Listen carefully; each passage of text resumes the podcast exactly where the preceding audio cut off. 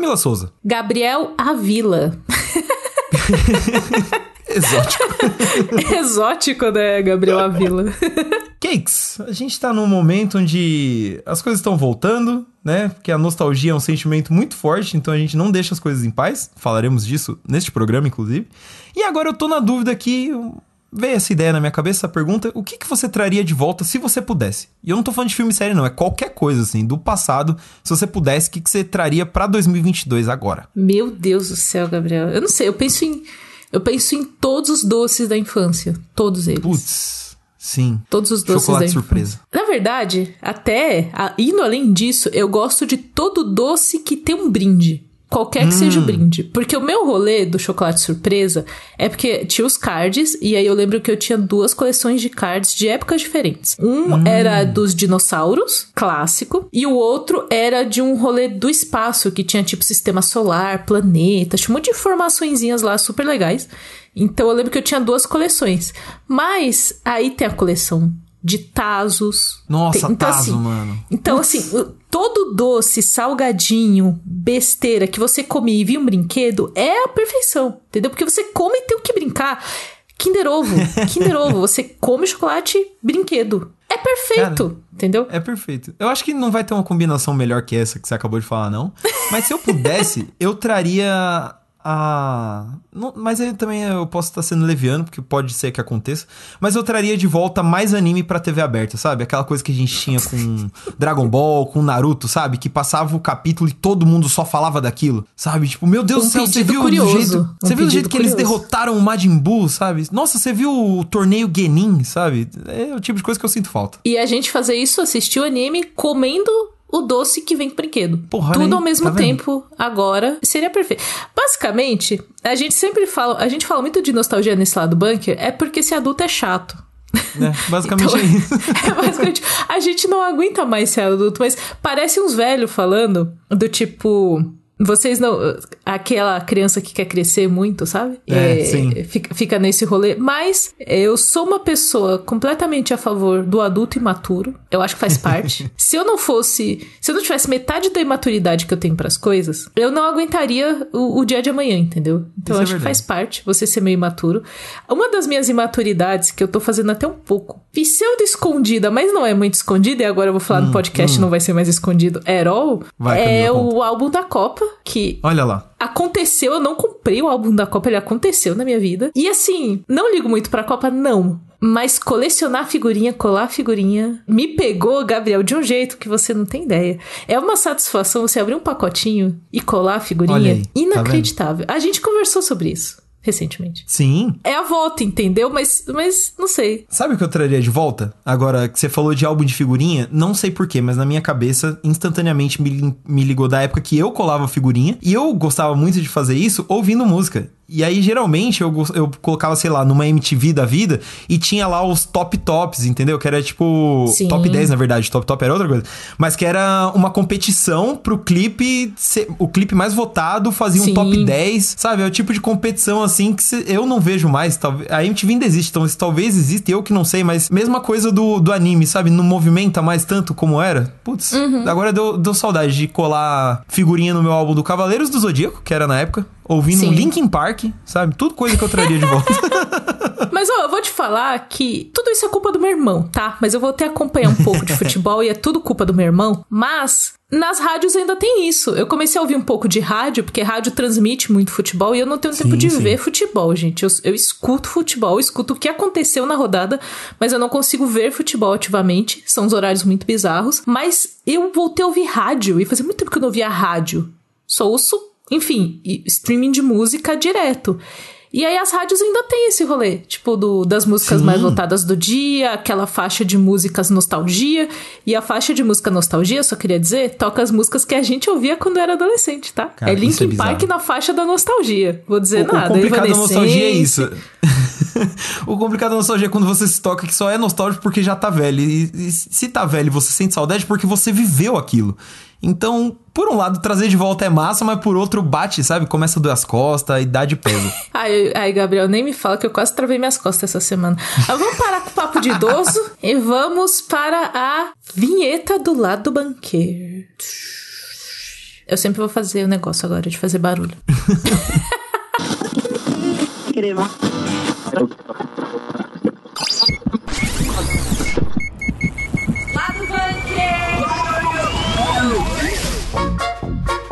Na hora de dar tchau. O James Earl Jones vai se aposentar como a voz oficial do Darth Vader em Star Wars. E a gente já tá com saudade. Meu Deus do céu, assim, é muito legal você fazer o rolê de optar pela sua aposentadoria, do tipo, eu estou optando em parar mesmo e tal. Mas, meu Deus do céu, James Earl Jones, sabe?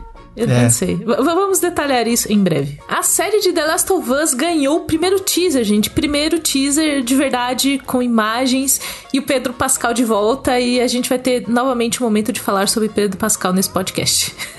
É isso. Pedro Pascal sendo pai é basicamente o que sustenta a cultura pop nesse momento. E a NASA realizou uma missão para desviar um asteroide com uma nave espacial mandada aqui da Terra. Então foi uma missão cinematográfica que a gente vai falar logo menos. Eu tô me sentindo muito feliz com essa missão. Falarei em breve. E pra encerrar o lado bunker dessa semana, claro que a gente não poderia deixar de falar. A gente fala sobre retornos, nostalgias, anos 2000 e quem estará de volta nos cinemas?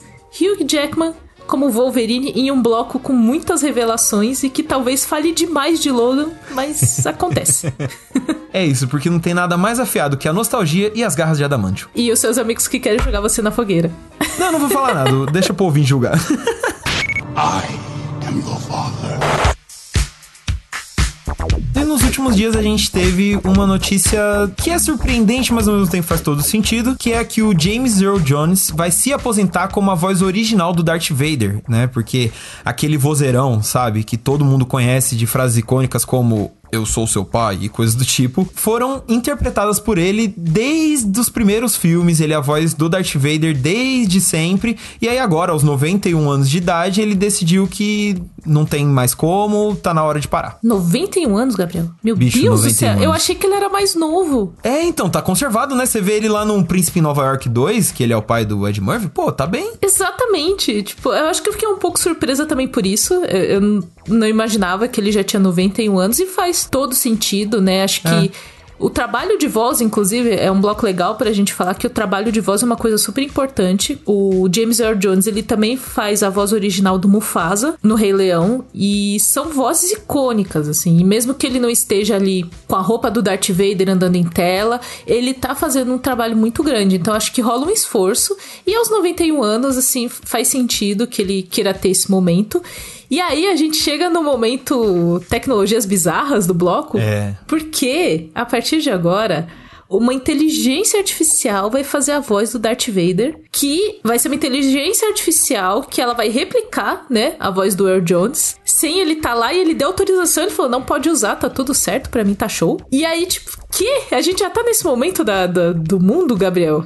Então, não só a gente está, como a voz do Darth Vader que você que ouviu o áudio original na série Obi-Wan Kenobi desse ano, já foi feita desse jeito. Basicamente, é uma tecnologia que pega gravações antigas, né? Eles pegam todo o banco de dados que eles têm da voz do James Earl Jones em Star Wars e compila de um jeito onde sai a voz dele como se fosse ele mesmo fazendo, assim. É um negócio que a gente via em filmes de ficção científica e já tá rolando. A mesma tecnologia, por exemplo, que eles usaram pra rejuvenescer a voz do Mark Hamill, como Luke Skywalker nas séries do Mandaloriano, do Boba Fett e tudo mais. E cara, por um lado, é legal pro fã que é assim, eu não vou mais perder a voz do Darth Vader. Legal. É uma voz que acompanha a gente desde os filmes, passando pelas animações, porque se você for ver Star Wars Rebels, por exemplo, as participações do Darth Vader é ele fazendo a voz, o que é muito legal. Só que ao mesmo tempo, você fica meio pensando, isso não é meio errado, sabe? A pessoa tá se aposentando, ela tá pendurando a chuteira e ao mesmo tempo vão usar uma máquina pra substituir ela, sabe? É meio, meio cyberpunk esse bagulho. É, então, fica um pouco dessa energia, assim. É, ele autorizou, de, pelo James Earl É. Jones, tá tudo Sim, bem. esse é o legal. E já rolaram isso em alguns, em alguns casos de atores que já tinham morrido. E a família falou que ok, poderia usar imagens pra recriar ali o, o personagem.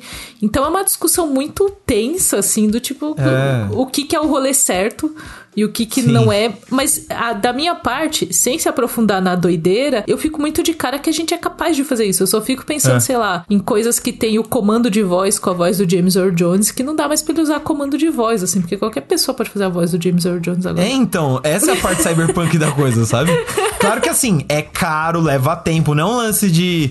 Não é tipo o pânico, né? Que você tem o, o filtro da voz, todo mundo fica com a mesma voz, como Ghostface, a série de filmes inteira, não é isso. Uhum. Mas ainda assim, é o primeiro passo pra gente chegar lá, sabe? É meio. É meio doido, assim. Exterminador do Eu- Futuro começou assim. É isso que eu tenho pra dizer. A gente sempre tá no limiar da Skynet. Eu acho que É. a gente sempre tá quase lá e, e não chega lá.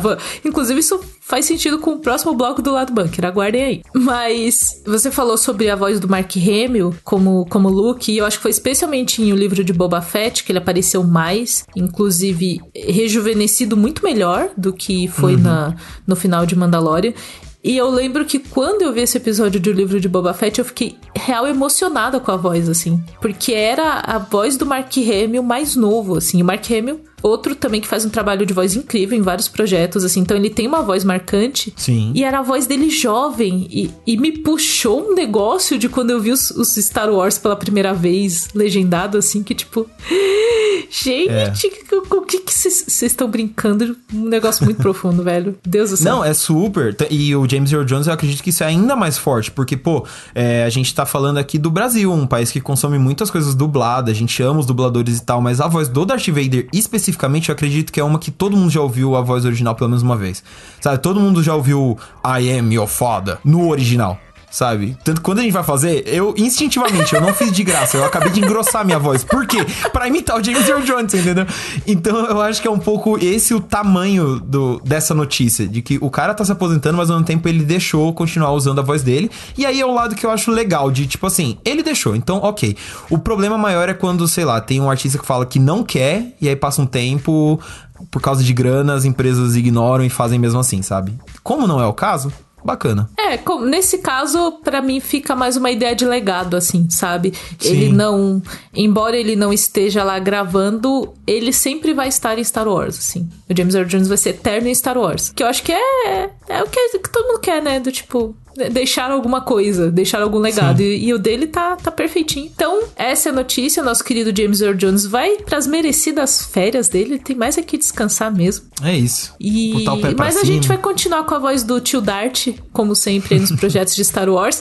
E ficamos sempre. O ouvinte lá do Bunker sabe que eu sou fã de Star Wars. Ficamos sempre aí na expectativa do que virá Star Wars. É. Mas isso fica quando anunciarem alguma coisa, a gente volta pra esse assunto. E atenção, galera, recadinho aqui do lado bunker, nós teremos o Desencaixa na BGS 2022. Exatamente isso que você acabou de ouvir. A gente vai estar lá dos dias 7 ao dia 11 de outubro no Expo Center Norte em São Paulo. Então, tipo, desencaixa na BGS, Gabes. Eu já tô assim animadíssima. É, então, e o negócio só melhora, porque ele vai ser ao vivo, né? Como não, deve, não poderia deixar de ser, com participação do público. Então, assim, você, nosso querido ouvinte, que adora rir da Pri, do Sr. K e da galera que participa do Desencaixa, você vai ter a chance de participar também. E aí você deve estar me perguntando, ué, Gabs, e como é que eu faço isso? É simples, você entra no site do Desencaixa, que é o desencaixa.com.br, o link vai estar na descrição desse podcast que você tá ouvindo, e lá você vai se informar tudo certinho, se inscreve para fazer parte do nosso Desencaixa especial de BGS. Exatamente. Lembrando que desencaixa se escreve com K de senhor K. Então, se você tiver dúvidas de como escreve desencaixa, foca no senhor K, mentaliza senhor K, que você vai lembrar como escreve. E claro que essa participação toda especial lá na BGS vai ter prêmios, Gabes. Porque a- o brasileiro, ele quer saber do faz-me rir, não é mesmo? Então, teremos prêmios nesse desencaixa ao vivo lá na BGS. E eu ouvi dizer, inclusive, que vai ter uma TV. Então, você aí que já está pensando em Copa do Mundo, você quer, assim, uma tela nova na sua sala é uma boa oportunidade. Então acessa o site oficial do Desencaixa que tá na descrição desse episódio, porque assim, não é todo dia que você tem oportunidade de ganhar uma TV, né, Games? É isso aí.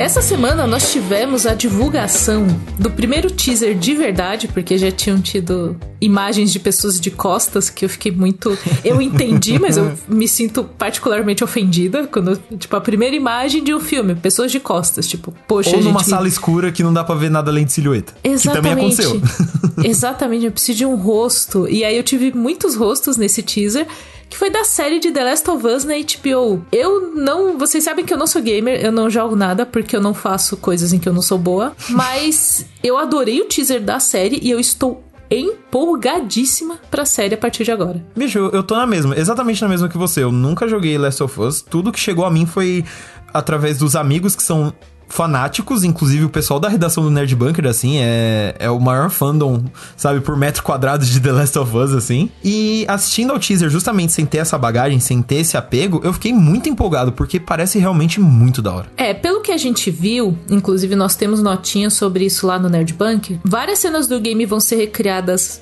praticamente iguais, e aí eu acho que a HBO tem tudo para fazer um trabalho que é o trabalho mais difícil de fazer algo que agrada o fã, que já conhece a franquia, que já jogou Last of Us 1, que gosta pra caramba, que, enfim, tá embarcado nisso, ao mesmo tempo que você conquista um público novo. Eu muito provavelmente não vou jogar The Last of Us, mesmo que eu goste da série. Mas eu quero que a série funcione para mim também. E eu acho que. Eu fiquei muito feliz quando esse projeto foi anunciado na HBO especificamente. Porque eu acho que a HBO ela tem um cuidado com isso, sabe?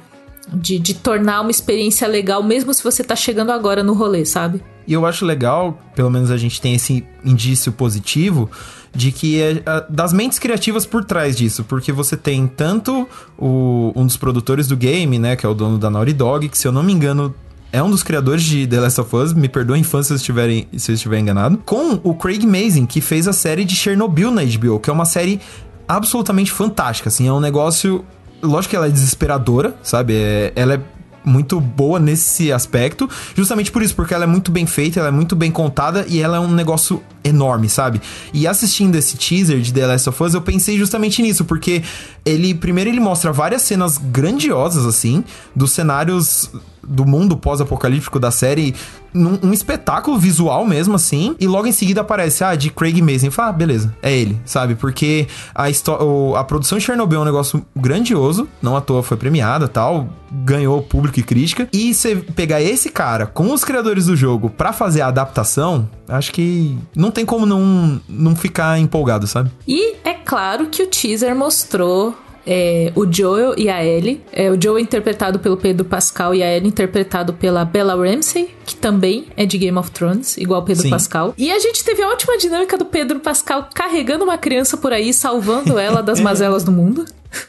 Tal qual acontece em The Mandalorian. Então, eu eu gosto muito de The Mandalorian e eu acho que ele faz um trabalho incrível de entregar as emoções do personagem, mesmo de capacete. Eu não sei como ele faz isso, mas ele faz, porque, tipo, às vezes ele tá em Mandalorian, ele dá uma viradinha de cabeça, você entendeu se ele tá chateado, se ele tá nervoso, se ele. Você entende. É, é, é magnético o rolê. Mas é muito legal ver o Pedro Pascal novamente num papel sem capacete, em que dá para ver a cara do Pedro Pascal, que é uma cara muito agradável de assistir, entendeu? Não, ele é muito bom. É, é absurdo assim. E eu acho legal que aí, parando pra pensar nesse sentido de dele sendo uma figura paterna, salvando e tal, agora no meu cânone pessoal, a Ellie é meia irmã do Baby Yoda. Meu Deus, sim! e é isso. Nossa! Gabriel, essa festa de família. É isso. Esse é o Natal Poxa, que eu queria estar, entendeu? no meu coração já é real, então é isso. acessem lá o Nerd Bunker, vejam o teaser de The Last of Us. Vai demorar um pouquinho ainda pra série chegar, mas a gente vai fazer vários conteúdos até lá e eu tô empolgada. Eu empolguei também. Eu acho até legal. De começo eu fiquei meio, pô, vai gravar só eu e a Kai esse bloco porque a gente não jogou e tal. E eu acho que a gente tá aqui empolgado mostra justamente como esse teaser foi bacana, né? Porque a gente não tem o apego do público do jogo e ainda assim a gente quer muito ver isso. Então, parabéns, HBO. Pelo menos no teaser, nesse primeiro momento, vocês fizeram, fizeram bem feito o trampo. 3, 2, 1, fire! E por falar em fazer o trampo bem feito, essa semana a Na... é, é, isso. É assim que eu vou. É assim que eu vou começar a falar de NASA, de asteroides. Competência, competência. a NASA anunciou que a missão que eles fizeram com o DART deu tudo certo que, que é esse Dart? Não é com o Vader. Não é o Vader. Porque quando eu pesquiso Dart no site, é.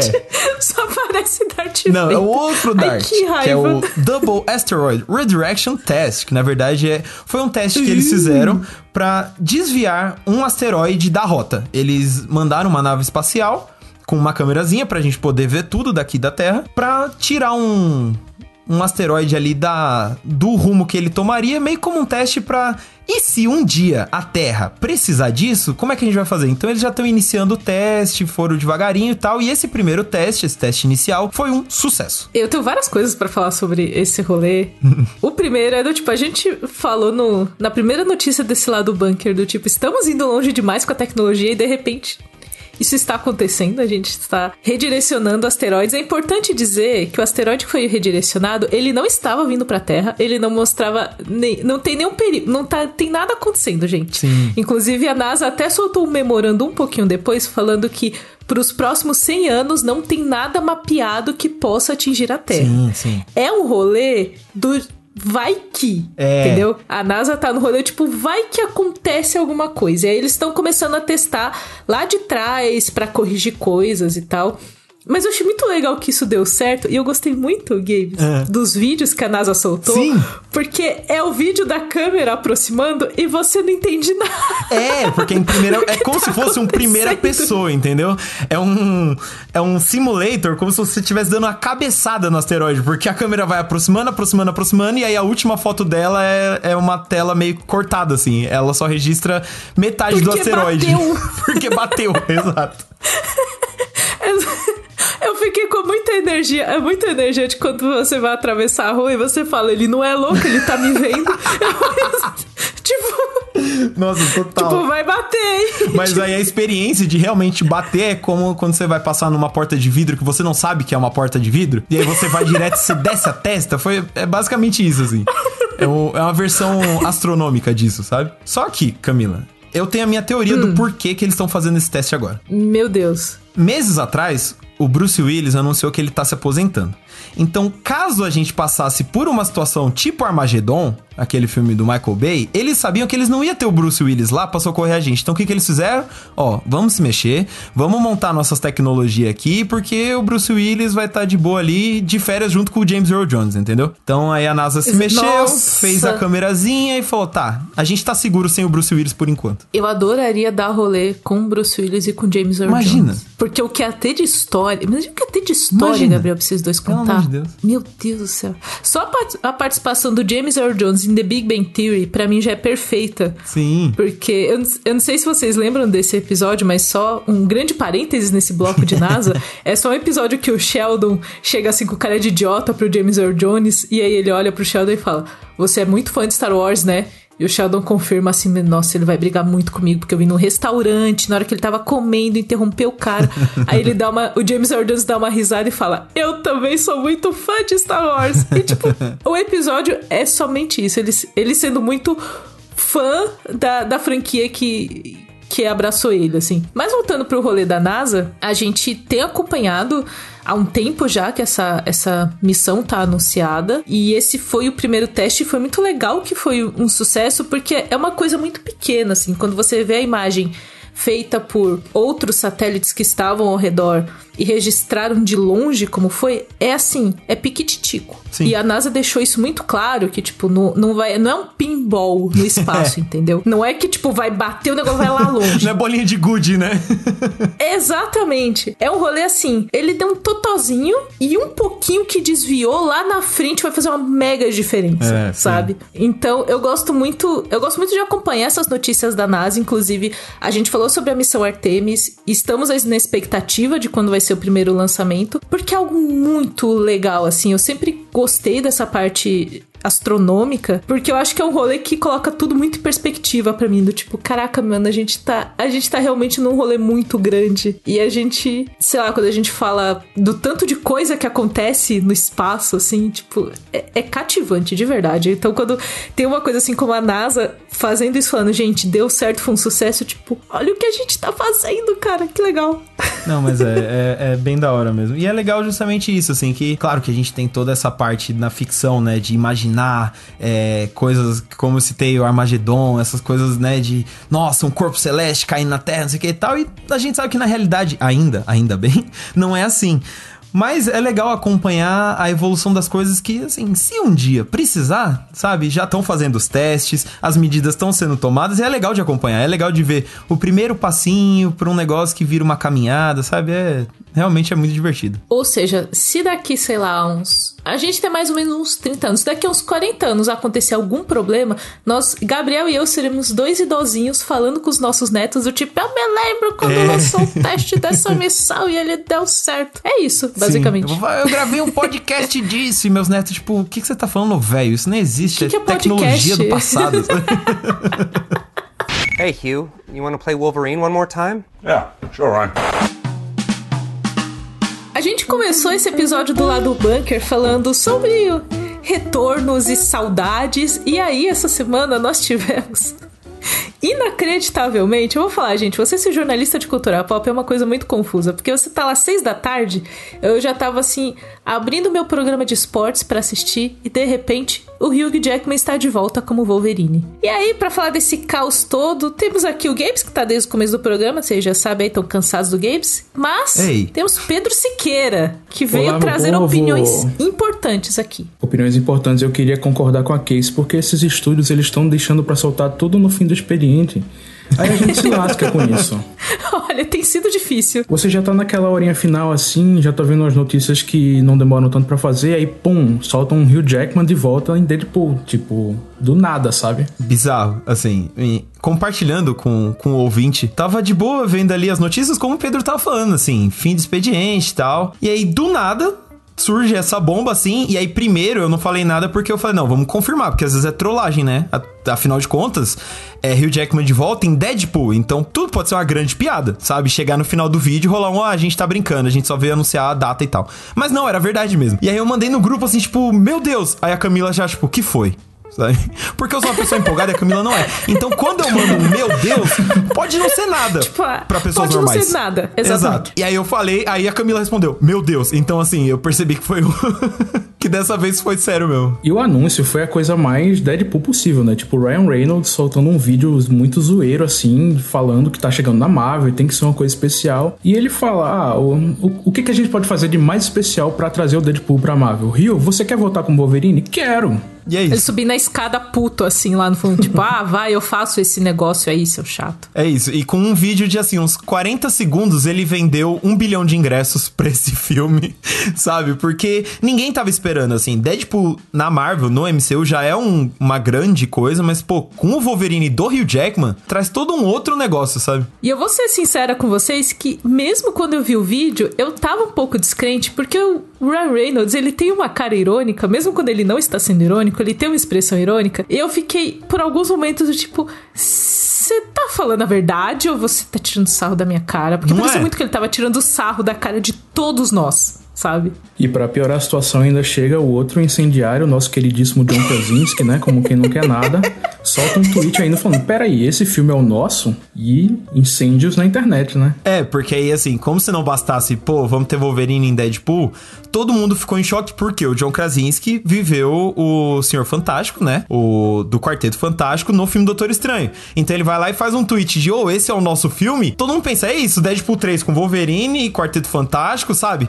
A salada que acharam que ia ser o Doutor Estranho vai ser o Deadpool. Mas não, é, foi uma grande piada porque o John Krasinski atualmente tá gravando um filme com o Ryan Reynolds, mas é outro filme, é outro rolê, não tem absolutamente nada a ver com Deadpool. Só que aí o John Krasinski, não é nada bobo, fala, ah, deixa eu pegar esse assunto aqui do hype vou vender meu filme também. Deixa eu deixar isso no radar das pessoas que se importam, sabe? Nossa, é, é ter Tá muito certo ele, espírito né, de gente? porco. Não, mas ter. É, eu não, não acho certo espírito de porco, Pedrinho. Pelo amor de Deus. Me deu um ataque cardíaco, quase caí da cadeira. Eu sou uma senhora. Eu não posso passar por essas coisas, entendeu? Mas Camilo, o homem tem que vender o peixe dele, entendeu? Ele tem que aproveitar o- os três minutinhos ali dele no MCU pra, pra vender os projetos autoral dele, pô. Ah, mas o John Krasinski, ele vende as coisas já. Ele Ah, não, vende. já. Mas é a Marvel, entendeu? A Marvel é um bagulho, sei lá, você vê, né? O Gabriel, ele não fez pra vender, ele fez pra tirar sarro. Ah, com ele nem certeza, o que é escreveu o nome do ainda. filme dele. Sim. Ele fez pra tirar sarro da minha e da sua cara. Não, isso com certeza. É o espírito do Jim de The É, Office que tá exato. nele ainda. É o espírito né? de Exato. zoeira ali. É, uma, é um prank. Com, to- todos nós fomos Dwight nesse momento. Foi isso Exatamente. que aconteceu. Mas, fato, o fato que temos é que o Hugh Jackman vai estar em Deadpool 3 como? Não sabemos. E aí, agora eu vou ser só mediadora de uma grande conversa que vai começar agora entre Gabriel Ávila e Pedro Siqueira. Conversem, eu só vou mediar. Ó, antes de mais nada, eu queria pedir desculpa. Agora fala, Pedro. Então, gente, como na posição de convidado aqui nesse lado do bunker muito especial, com notícias muito inesperadas, eu me sinto na obrigação de trazer o elefante na sala para os ouvintes, né? Que o nosso querido Wolverine, nosso Carcaju, ele foi pro Beleléu, né? Ele morreu no Logan, já tem cinco aninhos aí no Logan, um filme muito bom, recomendo que vocês vejam. E aí gerou toda uma celeuma na internet, porque vão todo mundo achando que o Logan vai ressuscitar, que o Deadpool vai destruir o Logan. E o nosso querido Gabriel Ávila, ele muito astuto, muito sagaz, ele tranquilizou um pouco os fãs, porque não, não é bem isso que pode acontecer. Só que nesse processo, ele revelou que ele não gosta tanto assim de Logan, o que é uma falha muito grave de caráter, não é, Ávila? Exatamente, uma coisa que revelou outra. Assim, a gente tava pensando, sei lá, nas garrinhas saindo do meio da terra lá, no túmulo do, do Wolverine, e aí de repente temos o Gabriel Ávila novamente neste podcast com opiniões questionáveis. Não é a primeira vez que ele chega aqui falando coisas assim. Você tá vendo, você tá vendo o riso nervoso dele, né, Cakes? Eu, eu tô, tô, nervoso mesmo. Eu falei, agora a galera vai vir atrás de mim, mas não, peraí. Duas. Du... Gabriel, você cavou essa cova para você lá. mesmo. Calma lá, ó. Duas essa questões cova aí. do Wolverine para você, com o X em cima. Primeira questão, antes do, do ouvinte me bater, vamos tranquilizar ele. Por que, que eu acho que Deadpool 3 não estraga Logan? Primeiro, é um filme num universo que agora tudo é multiverso, que tudo é variante, que tudo são versões alternativas. Então, assim, nada impede que o em Deadpool 3 ele seja, sei lá, um Wolverine que nem é o mesmo do universo da Fox, que a gente viu morrer e tudo mais. Ou mesmo se for, o Logan mostra ele velho, já meio mais pra lá do que pra cá. Então, pode ser que esse filme pegue ele antes disso, sei lá, o que nem eles falaram num vídeo, né, que Logan se passa em 2029, eles podem pegar o Wolverine em 2027. Sabe, coisas desse tipo. Então não acho que tem esse problema. Esse é o primeiro argumento. Segundo, cronologia é um negócio para vender gibi e filme, entendeu? Cronologia a, no frigir dos ovos não importa É uma construção social a cronologia. Exatamente, é, é um negócio para te fazer consumir, sabe? É o esquema de pirâmide da Marvel que você precisa assistir 30 filmes para assistir um. É meio isso assim. Porque no fim das contas a gente não se importa tanto que nem X-Men Origins Wolverine, entre aspas, é da cronologia do Logan e tal, mas alguém se importa de verdade com esse filme? Não. Então, assim, fiquem tranquilos, entendeu? Mesmo que Deadpool 3 zoe muito o Logan, faça o, o, Deadpool 3 seja o Logan piorado, assim, eles peguem todas as situações do Logan e seja só o Deadpool zoando em cima, não vai mexer em nada. O filme tá lá. Beleza? Agora sobre eu não gostar de Logan. Fake news. Entendeu? Agora o que importa. O Pedro o que pegou importa. pesado. A gente quer saber de treta. Ele escolheu muito bem essas palavras porque é sacanagem. Isso é mentira. Não é que eu não goste de Logan. Eu gosto. Acho um filme bom. A minha questão, o meu porém, é que eu acho ele só bom. Eu não acho esse filme, uou, nossa, o supra-sumo dos super-heróis, é o super-herói maduro. Eu não acho. E aí, aí o, a discussão para mim perde um pouco sentido porque para mim é um filme de super-herói como qualquer outro, só que usa a, a classificação indicativa para maiores, para ao invés de ter palavrão e zoeira igual Deadpool, ele usa para ter mais sangue e drama. Agora, o filme revolucionário que mudou o cinema de super-herói para mim, eu não compro essa narrativa de Logan não. Aí já é delírio para mim. Eu vou Vou desenterrar coisas. Vou desenterrar traumas aqui. Porque eu acho que o seu problema, Gabes, é que você tem um trauma, e eu também já tive esse trauma, mas let it go. Que é do tipo, toda vez que algum criador leva pro cinema uma história de heróis e quer fazer isso no sombrio e realista, no final das contas fica chato. E eu acho que você tem um trauma, não é de Logan, é de outras produções que tentaram fazer isso e acabaram sendo pedantes. É, é tem eu um pouco. gosto de Logan porque eu acho que Logan é um bom filme. E eu não acho que ele tenta é, ser uma coisa muito maior do que ele é. Eu acho que ele se mostra grande e ele é um ótimo filme, entendeu? O meu problema é quando as pessoas trazem essa justificativa do sombrio e realista para querer dizer do tipo, ah, aquela galera que tá com uniforme colorido tá pagando mico e eu que tô fazendo legal. Eu não acho que Logan faz muito isso, assim. Eu acho que Logan ele é um, realmente um bom filme. Eu acho que o seu problema é traumas e eu nem vou citar o nome do dito cujo que te deu trauma, não, tá? Pelo amor de eu Deus. não, não vou não vou falar aquele que não deve ser nomeado, entendeu? Mas você sabe de quem que eu tô falando. O meu problema não é exatamente o sombrio e realista. Eu acho que a proposta de Logan é legal justamente por isso, porque eles pegam o Wolverine, que é um personagem trágico e tal, e transformam esse filme não num lance de super-heróis, mas num neon western. E eu acho que funciona, pô. Ele tem toda essa vibe meio faroeste do cara que volta a ser um pistoleiro meio que por obrigação, que me me convence, eu gosto disso, me cativa. O que me irrita é que ele faz isso com bebendo muito de super-herói, sabe? Com perdão do spoiler pra quem não viu esse filme de 5 anos atrás, mas caralho, eu- a- o grande conflito é do cara com um clone dele. Não tem nada mais quadrinho que isso. Então você pegar esse filme pra, e me vender como algo que é maduro, adulto, não. Aí, aí, sabe? Aí é o diretor Mas querendo pode ser um cuspir, quadrinho, sabe? mas pode ser um quadrinho maduro e adulto. Qual Sim, o problema? claro Só que pode. é quadrinho, não é?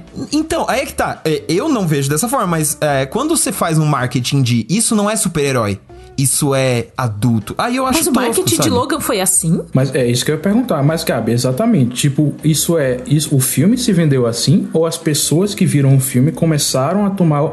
a ver o filme dessa forma e aí foi o que se formou na opinião popular? Porque eu também. Eu, eu, assim, vo- você viu os primeiros trailers de Logan? É, tinha ele velho, tinha ele é, machucado. Tinha Johnny Cash. Hurt, pô, Johnny Cash, Johnny Cash. Tem que, tem, que, tem que respeitar o Johnny Cash. Mas é, eu não fiquei com essa sensação. Foi uma sensação que eu não tive, por exemplo, com o Coringa, que já tentava se vender como uma parada adulta. Eu não senti isso com Logan, sabe? Ah, tanto que você falou mesmo, o vilão do cara é um clone dele mesmo. Então não tem nada, não tem nada mais quadrinhos que isso. Então essa, essa parte mais lúdica, essa parte de HQ, eu acho que tá presente sim em Logan. Eu diria até que tá tão presente quanto essa parte mais, entre aspas, enormes, adulta. E eu não senti isso na parte promocional, não. Eu sinto um pouco, primeiro, lógico que mais do público, né, que abraçou o filme desse jeito, que é a mesma coisa que aconteceu com Coringa, e pra mim Coringa é pior nesse sentido, mas aí é papo pra outro Gabriel. dia. Calma, é uma treta por vez. Você quer mesmo cavar Mas- mais fundo esse Não, buraco? a gente não quer. Não, não quer. Vamos falar de Logan. Só que ao mesmo tempo, quando você vai ver no filme, por exemplo, tem um momento lá que a X-23 tá com um gibizinho dos X-Men e a Wolverine pega, ah, isso aqui é idiotice.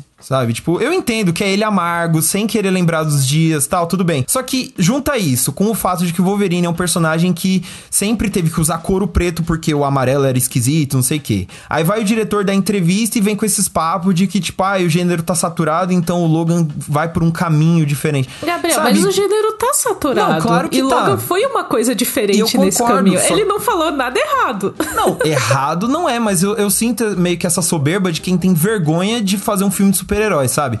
E aí, esse pra Mas mim é eu o não acho que é problema. vergonha. É Ah, uma é. escolha. Ele quis fazer algo diferente. Gabi, ele fez Wolverine imortal antes. Tem Sim. isso aí também. Ele teve nos dois extremos do caos. O James Mangold tem crédito suficiente. Ah, você gosta de Wolverine Imortal? Começa por aí. Ah, Não, mas em, mas em relação a essa coisa, o Wolverine Imortal, ele abraça muito os quadrinhos. O Wolverine imortal tem o uniforme amarelo, inclusive, né? Sim. Aparece no finalzinho. Aí é que, entendeu? É isso que eu quero dizer. Tá Aparece amargo, no finalzinho. Você tá amargo. Não, é porque, de Você tá verdade, amargo eu... pra caramba. Eu não achei, tipo... Você eu- fica vendo entrevista. Eu tô, eu tô te perguntando do filme. Você tá me falando de entrevista Não, do eu diretor. gosto do filme. Foi a O primeira coisa que eu falei. Lá, filme. ó lá. É, foi o que eu falei. Eu gosto do filme. Eu acho um bom filme. Não, não tenho... Assim, eu acho o X-24, né? O clone, uma saída meio... Preguiçosa? Sim, mas até aí. Ah, mas foi o que eu é, falei né? pro Pedro. Eu gosto muito de Logan. Eu acho um filme. Enquanto filme, esquecendo a adaptação, esquecendo entrevista e tudo, eu acho um filme bom. Falei isso aqui logo no começo, hein, ouvinte? Você tá de prova. Tanto que, que nem eu falei pro Pedro quando a gente tava discutindo esse assunto. Logan, se fosse comparar no balaio dos filmes da Marvel ali, pra mim ele dá um pau em um terço do MCU, de dois terços do MCU, muito fácil. Muito fácil. Eu acho um filme bom, ele tem uma história pra contar e tudo mais.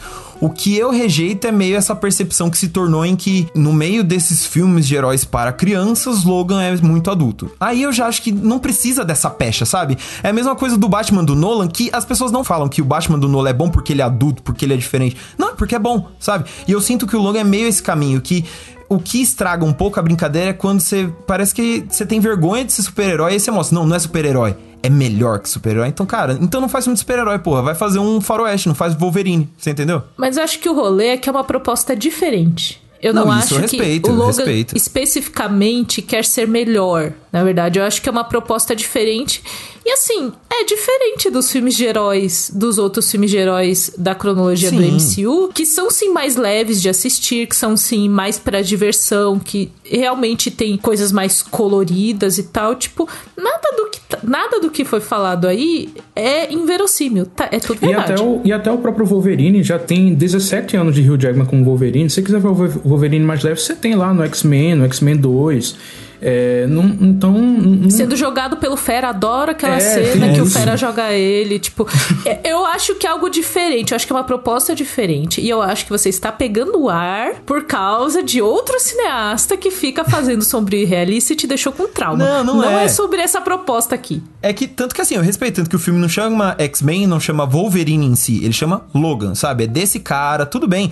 Eu entendo isso 100% e gosto disso, eu respeito, eu prefiro que seja isso do que outros filmes, como a gente já citou anteriormente, que caem nessa armadilha. Eu não acho que Logan seja exatamente esse o problema dele, mas para mim o que irrita é um pouco isso, de que eu não acho ele revolucionário, sabe? Essa coisa é, uau, maior que a vida, maior que o gênero. Não, tipo, é um bom filme. Ponto, sabe? É que eu sinto que foi colocado no pede num pedestal que não merece. Eu acho que também tem um pouco de do fã maltratado, sabe? Depois de você pegar tanto filme ruim dos X-Men na Fox, quando vem o Logan, parece a última Coca-Cola no deserto. E na minha visão, não é. Tem um monte de falhas ali, um monte de coisa que meio que a galera passa um pano e perdoa justamente por estar tá dentro dessa proposta diferente. E eu respeito. Só que eu não acho que seja válido fingir que o negócio é tipo. Uou, melhor coisa já feita, sendo que ele tem as mesmas falhas que os outros, sabe assim? Mas esse é um rolê que a gente faz com os outros também. Até do tipo, a gente passa esse pano pra vários filmes da Marvel. Que tem muito erro de, de roteiro e de tipo, e problemas e saídas fáceis, assim. Eu lembro claramente da época do, do Ultimato, que era tipo ah, não vamos, não vamos fazer viagem no tempo. Vocês foram lá e botaram uma viagem no tempo. E falaram com outro nome para me dizer que, sabe?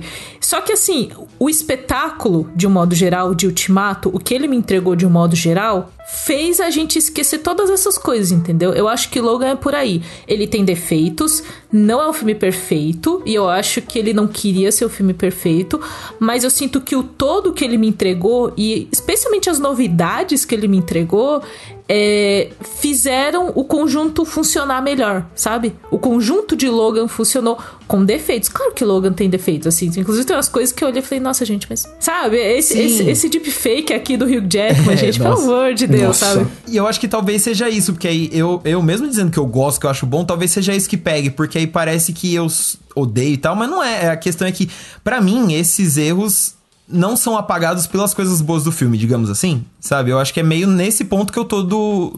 Mas da, é que aspecto, você precisa reassistir, sabe? cara. Você tá pegando ar com um negócio que não é do filme. Eu tô falando de coração. Tô falando de coração. Vou rever, vou rever. O Logan brigando com o Corinthians, com o Corinthians, Gabs. Não, isso é da hora. Da hora. Não, então, tem muitas coisas que eu vem gosto. Retrospecto, vem retrospecto. O vilão é legal, o Caliban é muito bom, que é um mutante que eu gosto muito dos gibis, e o retrato dele no filme eu achei legal. Só que tem umas coisas tipo, ai, ah, velho, sabe? Me irrita como eles nerfam o Wolverine de um jeito que eles esquecem que você não depende de superpoder para ter um esqueleto de adamantium, sabe? E aí do jeito que ele morre, tipo, metade daquele impacto não estaria ali se eles lembrassem que ele tem a porra do esqueleto de adamantium, sabe? É, é esse tipo de coisinha que me pega, que eles querem ser tão realistas e sombrios, não sei o que, pro que interessa, e pro que inter não interessa, não, aí vamos ser fantasia e vamos brincar de herói, mas aí depois a gente vai falar que não é herói, é melhor que herói, então, ah, pô, se decide, sabe? Enfim, parei. Parei de ser amargo. ele jogou logo bem na parte molinha da barriga, pô. Você leva uma cutucada já faz cosquinha, imagine um clone daquele tamanho jogando você num cepo de madeira. Aquilo foi pesado, aquilo foi pesado. Mas ó, esse tá bloco aí, do lado maluco, bunker... Se o maluco resolve a briga fazendo cosquinha no Wolverine, eu ia respeitar muito mais o Logan. É isso. Mentira, tô brincando. Mas não é a proposta do filme, não é pra não, ser Star-Lord. Não é, é pra ser então. Star-Lord dançando, entendeu? Sim, sim, Outra não, tô coisa. brincando, tô brincando. esse bloco, esse bloco do lado bunker, ele acabou virando um bloco sobre Logan aí na sua timeline cinco anos depois, acabou virando um bloco sobre, sobre Logan. Mas, falando sobre o Wolverine em Deadpool 3, assim, tem, sei lá, eu acho que esse encontro é o encontro que tava todo mundo esperando há muito tempo. Sim. Porque é o encontro dos quadrinhos e tem essa energia good cop, bad cop, sabe? Sim. Tipo, do Wade ser muito idiota e do Logan ser muito sério e do tipo. E é um encontro, inclusive, que já aconteceu no X-Men Origins, né? Que todo mundo esquece, mas tá aí. Foi feito então, em 2009. Eu acho legal agora porque Deadpool tá sendo feito por pessoas que entendem. Deadpool entende, sabe? Eles sabem qual que é a graça da coisa, então é a chance de ver esse X-Men Origins Wolverine refeito direito, sabe? Porque, pô, eles fizeram um Deadpool que não falava, que disparava laser pelo olho, nada a ver com nada. Então agora você vai ter a chance de ver o personagem do jeito que ele é, do jeito que a gente gosta, com o Wolverine, que a gente já gostava na época. Tipo, eu, eu tô empolgado para esse. Pra e, variar, gente, né? o Hugh Jackman, é bom, é bom ver que, assim, o, no dia seguinte, né, o Ryan Reynolds publicou publicou um vídeo com o Hugh Jackman tentando explicar como é que eles iam trazer o Wolverine de volta, mas claro que não explicaram nada, né? Vão deixar a gente no suspense até o filme estrear. Mas eu achei muito, muito legal ver que o Hugh Jackman, ele tá full zoeira, sabe? Ele tá embarcando mesmo no espírito que é o Deadpool que a gente gosta. Porque, é, falha ou não do Wolverine do da Fox, ele tinha uma coisa meio séria, assim, era sisudo, ranzinza, e agora a gente pode ver um Wolverine mais brincalhão, né? Pelo menos o Hugh, Jack, o Hugh Jackman agora, né, depois de 17 anos, já tá com a conta bancária é, sem fundo, aí tem pode cair na zoeira com o amigão dele. Eu, ah, eu gosto muito desses momentos da cultura pop, porque são momentos que, tipo. A cultura pop faz eu me contradizer o tempo todo, porque eu sempre fico tipo, nossa, mano, galera não deixa as coisas acabar, não sei o quê. Aí você me dá meia cena de Hugh Jackman de volta como Wolverine, tipo, quero, quero bastante. Não, isso eu concordo, assim, é, tem o seu valor. Só na, nesse vídeo que o Pedro tá citando, tem um momento onde eles fingem que eles vão contar do que, que é o filme, e aí eles só vão fazendo as mímicas e tal. E aí tem um momento em que o Hugh Jackman faz a mímica como se ele sacasse as garras e enfiasse na cabeça do, do Ryan Reynolds, sabe? Cara, em cinco segundos ele me, me botou de volta pros anos 2000, assim, sabe? Então, pô, tem seu valor, não tem como você jogar fora e falar, ah, devia estar tá acabado em Logan e tal. Eu concordo, sabe? Seria legal se a gente partisse direto pro novo Wolverine, o novo X-Men e tal. Mas, pô, ter esse cara de volta no filme que tá todo mundo esperando, igual a K falou, pô, não tem como não ficar feliz. O Hugh Jackman também, ele faz um trabalho, ele abraçou muito o personagem do Logan, do Wolverine. Eu vi algumas... É acho que de Logan mesmo, algumas alguns treinos dele, na verdade, ele tava fazendo a dublagem, eu acho, captação do áudio, e ele tava no, no set de, de captação de áudio assim, possuído possuído. Tipo, ele tava vendo a cena e ele tinha que fazer os barulhos que o Logan faz. O tipo, não sei o que, sabe? Sim, sim. E aí mostra essa parte de bastidores, ele ele incorporando quem é o Logan, eu acho que ele fez isso muito bem. Tem, inclusive, tá, vai estar tá na descrição desse episódio e tá lá no, no Nerd Bunker também. O Gabes fez vários textos sobre essa volta do, do Wolverine e a gente acha sim que essa volta também é para pavimentar um caminho de passada de bastão Uhum. Porque a, a, Marvel tem. A Marvel já teve muitas tarefas difíceis. É, tipo, a gente tem Pantera Negra 2 chegando. Então, assim, a Marvel já teve que lidar com muitas tarefas difíceis. E eu acho que vai ser muito difícil reescalar o Wolverine. Eu, tipo, apresentar um novo ator como Carcajou, assim, tipo. É uma tarefa muito difícil. E eu acho que trazer o Hugh Jackman de volta, se for também em parte para essa tarefa dele fazer essa passagem de bastão, eu acho que vai, vai, dar um quentinho no coração, sabe? Tipo, ele que tá passando o bastão do personagem, sabe? Sim, até porque assim, no ponto da cultura pop que a gente tá, a Disney se tornou um conglomerado tão poderoso que eles são basicamente donos de tudo. Então eles podem muito bem olhar para as coisas da Fox e falar: ó, oh, isso deu certo, então vem aqui. Isso deu certo? Não à toa eles trouxeram o Mercúrio, o Professor Xavier e agora o Wolverine, que são três das melhores coisas dessa franquia no tempo todo, sabe? Só falta o Ian McKellen pra eles fecharem o bingo e acabou. Então você aproveitar essa oportunidade para fazer um carinho no fã e tocar a vida pro futuro, sabe? Tipo, ó, oh, isso aqui ficou no passado, é nós, abraço. Eu acho positivo. Acho que pode dar bom. Então, vocês viram aí, né, ouvintes, o Gabi, ele é um enigma embrulhado no mistério, porque ele é acusado de gostar muito de várias coisas, mas ele escolhe não gostar de coisas que muita gente ama. Então não dá para entender esse cara. Pedro, eu vou te processar. Para de falar que eu não gosto de Logan. Eu gosto, cacete. Eu só não amo, é diferente. Olha, ameaça de processo no podcast eu não permito, hein? Mas então, gente, o Deadpool 3 ele estreia em 6 de setembro de 2024. Vai levar um tempinho ainda pra eles filmarem, fazer tudo direitinho do jeito que a gente gosta. A Disney tinha anunciado que o Quarteto Fantástico ia abrir a fase 6 do MCU em novembro, mas o Deadpool agora tá chegando em setembro. E já na apresentação tinha uma vaguinha ali é, no outono de 2024, muito provavelmente vai ser aberto pelo Deadpool. Então a gente fica aí no aguardo para ver o que é que o Mercenário Bocudo vai fazer para abrir a última fase dessa nova saga do multiverso, né? Não podia ter escolha melhor, né? E é surpreendente, Exatamente. né? Porque quando você pensar Quarteto Fantástico abrindo fase, ok, é uma equipe grande, tá todo mundo esperando. Agora o Deadpool, que é, entre aspas, um personagem pequeno, zoeiro, que não tem essa pretensão de mudar o universo, eu achei ousado. Ousadia e alegria, né? Esse é o mote da Marvel. Eu acho que a Marvel, ela. Cada vez que a gente olha assim, e já, já se encaminhando pro final do podcast também, sempre que a gente fala, no a Marvel, ela chegou assim, do limite do que dá para fazer, sabe? Eu acho que. Eu até falei pro pessoal no grupo que eu tava com a energia de quando o Homem-Aranha foi anunciado, assim. Eu fiquei catatônica. E eu fiquei catatônica também quando anunciou a volta do, do Hugh Jackman como Wolverine, assim. Porque não tá, eu não sei o que tá faltando pra Marvel. O que falta pra Marvel, gente? Vamos, vamos falar o que falta pra Marvel pra ela, tipo, ser 100% assim? Miles Morales falta? Eu queria um Morbius. Pelo amor de Deus! Com direito a Matt Smith de volta e tudo. Obrigado, Pedro. Agora eu não vou ser eu que vou apanhar do público nesse programa. Ah, mas Morbius, Morbius depende de como você assiste. Eu acho que você não gostou de Logan porque você assistiu errado. E aí você tem que, pra você gostar de Morbius, você tem que assistir certo, entendeu? Gente, eu tava assistindo é, é, essas maravilhas trazidas pelo Disney Plus, né? Eu tava assistindo o Homem-Aranha animado dos anos 90. Deve ter marcado a infância de vocês, de muita gente que tá Da ouvindo hora. aí também. Tem um episódio que é com o Morbius, ele não tem descanso nem no desenho, porque tem uma parte que a, uma menina assim que tá com o Peter, ela fala: Nossa, Peter, é, de que filme B esse cara saiu? É isso. E se tivessem feito um filme B do Morbius, seria muito mais legal. Mas você pode assistir como se fosse um filme B. Eu Ah, eu acho tentei. que é o jeito certo de você assistir, é não levando a sério, entendeu? É, pelo o meme. jeito certo Na verdade, de você o jeito assistir. certo de assistir Morbius é pelo meme, sabe? Você abre ali sua rede social favorita, vê os memes de Morbius, é isso, é tudo que você precisa saber desse filme. Mas agora, falando a It's Morbin sério... time!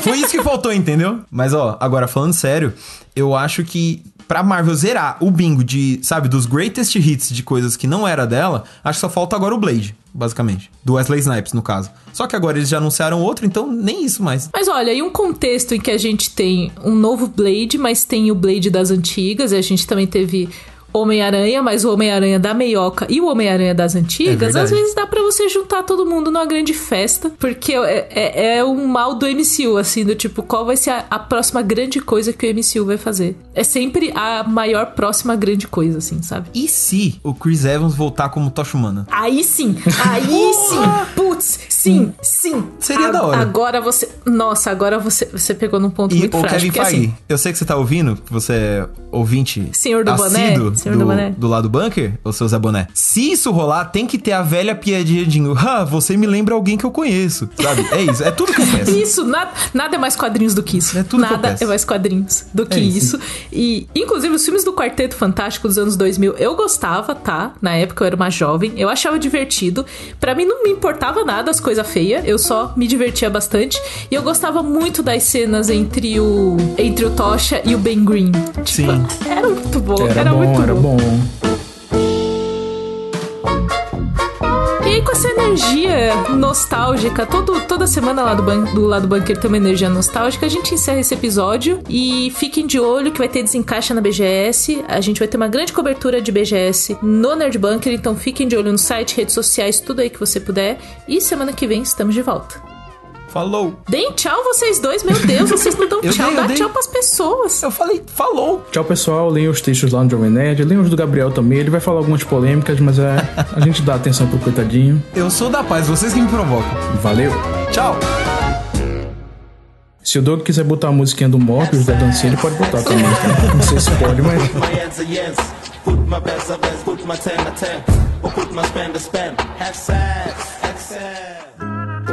Programa editado por Doug Bezerra.